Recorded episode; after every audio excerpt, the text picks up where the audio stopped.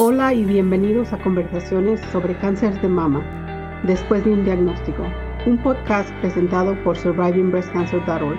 Mi nombre es Lourdes Eras. Y mi nombre es Brenda Coronado. Somos sobrevivientes de cáncer de mama y cofundadoras de SBC para la comunidad de habla hispana, una organización sin fines de lucro que brinda apoyo en una plataforma virtual y educativa, con el propósito de brindar grupos de apoyo y recursos para las personas diagnosticadas con cáncer y para sus seres queridos desde el primer día después de un diagnóstico. Hola y bienvenidos. Gracias por acompañarnos. En este episodio aclaramos dudas de la audiencia Preguntas como ¿cuánto tiempo después del tipo de cirugía debe uno esperar para iniciar con la radioterapia? También, ¿qué podemos esperar luego de la cirugía con respecto a nuestra imagen corporal y los cambios que conlleva el tratamiento?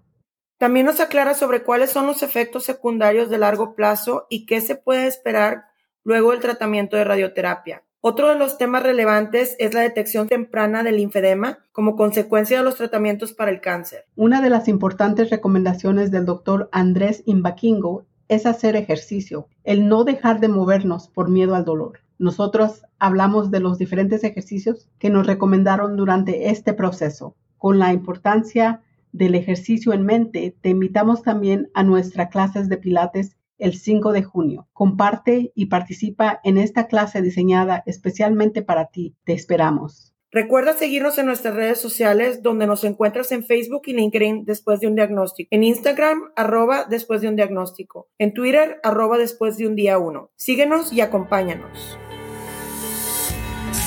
Solamente el radiooncólogo sabe el tipo de técnica, la dosis, cómo fue el tratamiento y puede ser el que va identificando cierta toxicidad o efecto secundario por el tratamiento si es que la hay. Bienvenidos a la conversación. Doctor, una pregunta de Jessica Matutes. Tuve triple negativo, cáncer triple, triple negativo. El implante del lado que me hicieron la Protoform, ese que se Protocom Radiation, se redució de tamaño. ¿Es posible reemplazar el implante? Ah, yo estoy libre de cáncer desde hace un año, eh, nos cuenta Jessica Matute. Perfecto. Nosotros habíamos dicho que la radioterapia y la cirugía oncoplástica se llevan bien, pero hay escenarios óptimos y escenarios no tan óptimos.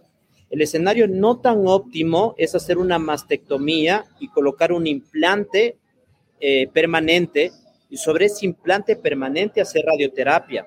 No es lo más óptimo, porque sabemos que la radioterapia va a causar contractura del implante, ¿no es cierto?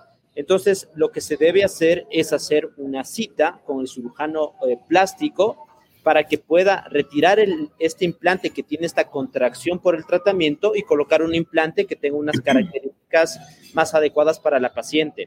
Entonces, eh, eso en la pregunta de la paciente como les digo, es uno de, los, de, las situaciones no tan ideales, pero eh, eh, tiene bastante solución. Una pregunta del público en este momento dice, si el tumor estaba encapsulado y los ganglios estaban limpios, también cuántas sesiones serían recomendadas o, o, no se necesita eh, radiación. Si el tumor estaba encapsulado y no hay ganglios comprometidos, depende del tipo de cirugía. Si esa paciente con un tumor encapsulado con ganglios negativos se realiza una mastectomía, tiran todo el seno, lo más probable es que no necesite radioterapia. Pero si la paciente conversa y le explican que se puede hacer el mismo control de la enfermedad con una cirugía conservadora de mama, es decir, conservan la mama, lo que se necesitaría son cinco sesiones de radioterapia sobre la mama y en cinco sesiones la enfermedad se controla muy bien la paciente preserva su glándula mamaria, su seno, iría bastante bien porque es un tratamiento muy bien tolerado. Solo cinco sesiones de radioterapia serían suficientes para trabajar sobre la mama, no sobre ganglios, eh, que es el caso que están comentando. Cuando hacen la radiación y afectan el tamaño de los senos también, ¿cambian mis senos tras las sesiones de radiación por los efectos de la radiación? Y sí, si es así, ¿qué podemos esperar? ¿Qué es, ¿Cuáles son algunos de los cambios? Muy bien. Eh, los efectos cosméticos de una paciente que tiene una cirugía conservadora y realiza radioterapia son dos. Una es una fibrosis o telangiectasia. Explico qué es esto. La fibrosis es que la, la mama se haga un poquito más acartonada, más dura, es un poco más dura que la mama contralateral, que no recibió tratamiento, y pueden aparecer unas arañitas vasculares, como unas arañas vasculares pequeñitas en la piel. Eso es la fibrosis y la telangiectasia. Puede ser posible que se presente, pero sobre todo es más frecuente cuando se hacía tratamientos con, con equipos más anacrónicos, con equipos no tan sofisticados. Con equipos sofisticados la probabilidad de fibrosis y telangiectasia es menos del 10% igual. Es decir, que de 10 pacientes, 9 pacientes pues van a, a, recibir el tratamiento sin molestias. Y las pacientes que tienen estas molestias, hay tratamientos. Se puede hacer tratamientos de fototerapia con un dermatólogo. Eh, eso también ayuda para cuando se queda muy hiperpigmentada o muy oscura, muy oscura la piel. Fototerapia, láser pulsado, o se puede hacer tratamientos con oxígeno hiperbárico para disminuir un poco la fibrosis generada por el tratamiento. O sea, hay opciones para tratarlo, ¿ya? Eh, puede haber cambios en el tamaño, es decir, que el seno puede quedar un poco más retraído y lo que se hace en ese sentido es hacer una, eh, tener una cita con el cirujano oncoplástico o el cirujano plástico para que haga una, una, compensación del otro seno. A veces el seno queda muy grande el otro, lo que hacen es una reducción mamaria del seno contralateral para que pueda guardar simetría los senos de la paciente. Si el cáncer vuelve, ¿puedo volver a recibir radioterapia en la misma área? es que si es que hay una reactivación del tumor, entonces si es probable.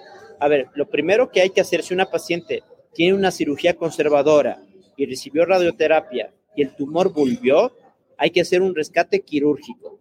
Es decir, primero debe ser operada esa paciente, seguramente con una mastectomía.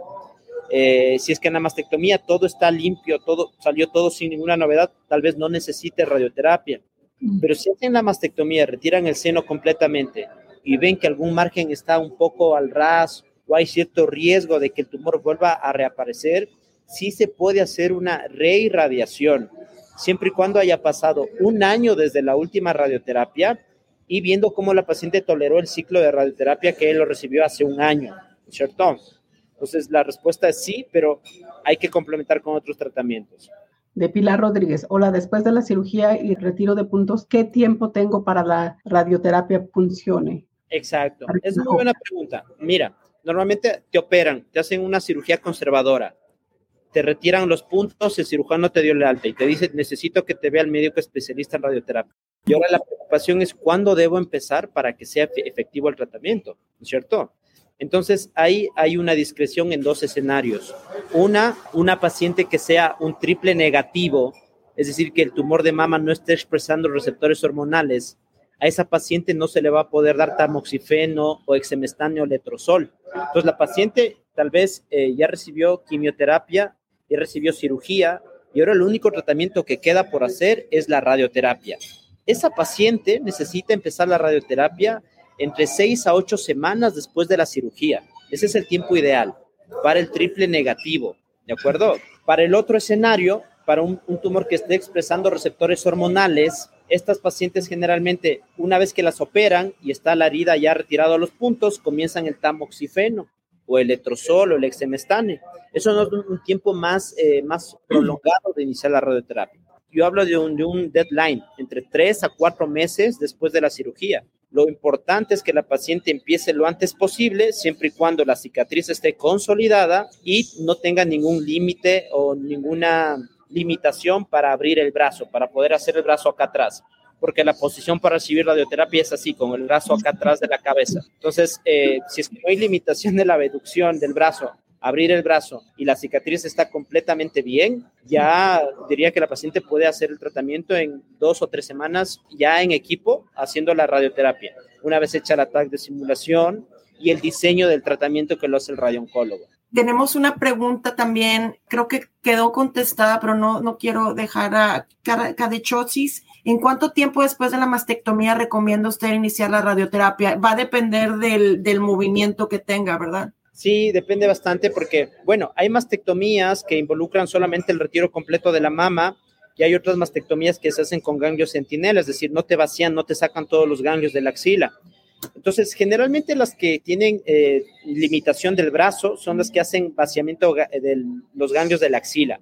Entonces ahí cuesta, el brazo está un poquito edematizado, hinchado, con edema, cuesta. Pero normalmente después de una mastectomía radical modificada, se esperaría entre seis a ocho semanas para empezar ya el tratamiento. Doctor Andrés, después de que uno termina las sesiones de radioterapia con, con el doctor, ¿cuáles son los siguientes etapas o pasos de dar? Porque uno termina ya la, ya termina la radioterapia, eh, se despide del doctor o sigue algún tratamiento o regresa uno a, mirar las áreas ¿Qué es lo que pasa después? Sí, yo lo que le sugiero a las pacientes es que mantengan el, seguimiento o el follow-up con los tres médicos especialistas que hicieron el tratamiento, con el cirujano, el cirujano oncólogo, el oncólogo clínico y el radiooncólogo, porque solamente el radiooncólogo sabe el tipo de técnica, la dosis, eh, cómo fue el tratamiento y puede ser el que va identificando cierta toxicidad o efecto secundario por el tratamiento si es que la hay.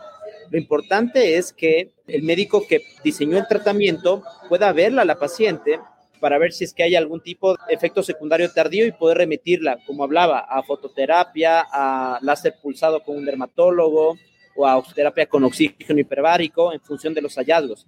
Porque no hay que esperar a que el efecto secundario se instaure, que la paciente esté, como les digo, hecho pedazos para ahí le dicen, oye, el médico de radio, mira, ahí reciente le envío. Entonces hay que vigilarla, hay que, hay que estarla vigilando cada tres meses los dos primeros años, luego cada seis meses hasta completar cinco años y luego una vez al año hasta completar diez años. Ese sería el seguimiento. ¿Cuáles son los efectos secundarios de largo plazo? Porque ahorita que menciona los tiempos de seguimiento, ¿qué se puede esperar después de un año que pueda venir como efecto secundario de, esa radiación? La, la, fibrosis y la telangiectasia. Entonces, puede haber eh, lo que, los cambios en, los cambios tróficos en el seno o en la piel. Entonces hay que vigilar que no haya exceso de fibrosis, que no haya este aparecimiento de las arañas vasculares, eh, sobre todo esos dos, sobre todo esos dos. Creo que una de las ah, preguntas tenían, que tenían una de la audiencia era que tenía dolores en las costillas, que tenía,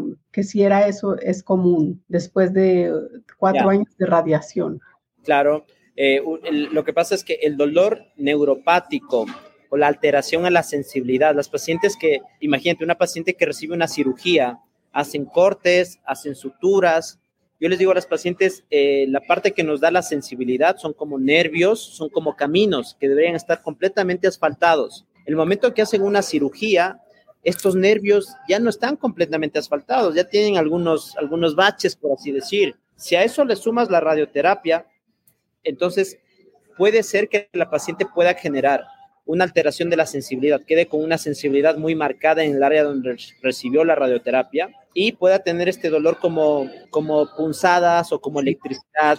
Este dolor como punzadas o electricidad debe ser manejado por, por un equipo de terapia del dolor y ahí lo que se prescribe son neuromoduladores, se puede prescribir gabapentina. Creo que es una de las ah, medicaciones que me dieron a mí también para gabapentin que le dan para los nervios, uh, porque sí te dan muchos como piquetes o incomodidades por parte de la radiación y suele pasar hasta años después y usualmente de vez en cuando los síntomas suelen pasar todavía. Ah, no sé que si tienes algunos síntomas secundarios que has experimentado, Brenda en esta etapa? Bueno, yo terminé en febrero y lo como comentaba hace un rato, nada más siento que, que está rígida el área. Sí. puedo mover y todo, pero sí, el, expander que traigo eh, se siente que, que cómo se va estirando y cuando en este no, aunque tengo el expander, pero que no fue, es más, tengo más agilidad, sí. Brenda, lo que tienes es una, una limitación a la apertura, el rango de apertura del brazo está disminuido seguramente por el tratamiento. Pues no hay que esperar que esto empeore, no hay que esperar.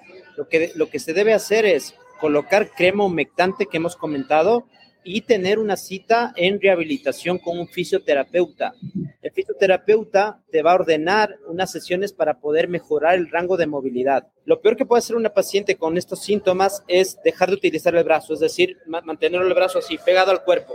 Sí, no. Eso no, porque eso empeora eso va a marcar más la limitación. Hay que mejorar con rehabilitación, con el fisioterapeuta, más cremas humectantes para que el rango de, apertura se, se, recupere, se mejore. Creo que ese nos ha ayudado, a mí me ha ayudado bastantemente. Uh, voy de dos veces a tres veces durante la semana con el fisioterapéutica y me ayuda porque la postura también como que para proteger uno, uno los senos de mujer nos, nos hace eh, la postura así, pero nos enseñó que teníamos que relajar y hacer los uh, hombros y nos dan variedades de ejercicios que compartiremos en otro episodio también con, con, la audiencia, pero sí es no dejar de mover, aunque haya un poquito de dolor, no es tampoco, no tiene que doler mucho, pero hacer ejercicio y, moverse, moverse, claro. Sí, sí, sí. Permíteme, permíteme, eh, igual yo les voy, a, les voy a enviar unos ejercicios de rehabilitación del MD Anderson, les voy a dejar una hojita donde dicen, eh, pueden hacerlo con una toalla en casa o pueden hacerlo con, con, cualquier tipo de un material muy, muy simple en casa. Entonces yo les voy a enviar vía mail para que puedan seguir socializando a las pacientes. Quiero terminar, Lourdes y Brenda, indicándoles solamente una última cosa. Las pacientes que comienzan a tener edema del brazo, que se comienza a hinchar el brazo, no esperen a que esté el brazo muy hinchado para comentar. Cuando el vaso comience a hincharse, ese es el linfedema leve, es el que se puede resolver. Se puede resolver con mangas de compresión, con drenaje linfático. Entonces, apenas tengas un poquito de edema, de hinchazón, igual comentar al médico para que pueda dirigirte, remitirte al tratamiento para poder resolver eso, ¿sí? Doctor Andrés, para las personas que nos, no estén conscientes de qué es lo que es el edema o cómo reconocerlo, ¿qué es lo que puede decir? La manera más fácil de reconocerlo es cuando tú te quieres poner la ropa y de un lado ya no te comienza a apretar más la manga o, la ropa. Del lado que te operaron de, la axila o de la radioterapia te hicieron. De repente ya no te, ah, o te incomoda un poco más. Entonces luego tú puedes comparar y se hincha el brazo, se aumenta como de, de tamaño y eso es el linfedema. Entonces apenas es eso, voy donde mi especialista, le digo, mira, estoy con esto, examinamos y pues hacemos el tratamiento. La fisioterapia que yo, con la que yo ah, asisto ella me hizo una medidura de todo el brazo para comparar si durante el estadio que yo estoy con ella cambia de cualquier manera. Muy bien, excelente, muy bien. Es lo que a mí me la hicieron antes de quimioterapia y radiación, justo después de la mastectomía, porque ellos tienen el dato inicial y ahora que ya fue meses después, ahora sí puedo ir a, a ver qué tanto afectó. Perfecto, muy bien. Entonces, así, pues así tenemos. Estimada Lourdes Brenda, si tienen más dudas o preguntas, me hacen llegar y yo les puedo responder igual vía mail. Si es que hay alguna, algún comentario o algo de, de toda la, audiencia eh, que, que, ustedes tienen, pues encantado, ¿sí? Muchísimas gracias. Le agradecemos bastante que haya estado esta noche con nosotros. Muchísimas gracias. Que tenga buena noche. Chao, Brenda. Que pasen bien. Una buena noche. Chao, chao. Gracias por sintonizar y escuchar nuestro podcast. Si deseas obtener más información sobre nuestra organización, próximos eventos y las formas de conectarse, lo puedes hacer visitando nuestro sitio web en es.survivingbreastcancer.org. Toda la información en nuestro podcast proviene de experiencias personales y no reemplazan o representan la de tu equipo médico profesional. Siempre debes consultar a tu equipo médico si estabas buscando temas específicos o te gustaría hacer un invitado o una invitada en nuestro programa, no dudes en comunicarte con nosotras directamente a lourdes.survivingbreastcancer.org o en prenda.survivingbreastcancer.org. Síguenos en Instagram at después de un diagnóstico y Facebook después de un diagnóstico. Gracias.